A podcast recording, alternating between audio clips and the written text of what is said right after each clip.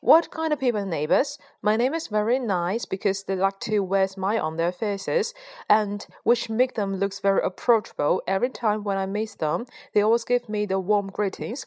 And what's more, they are very enthusiastic. Every time they like to invite me to their home for the tasty food.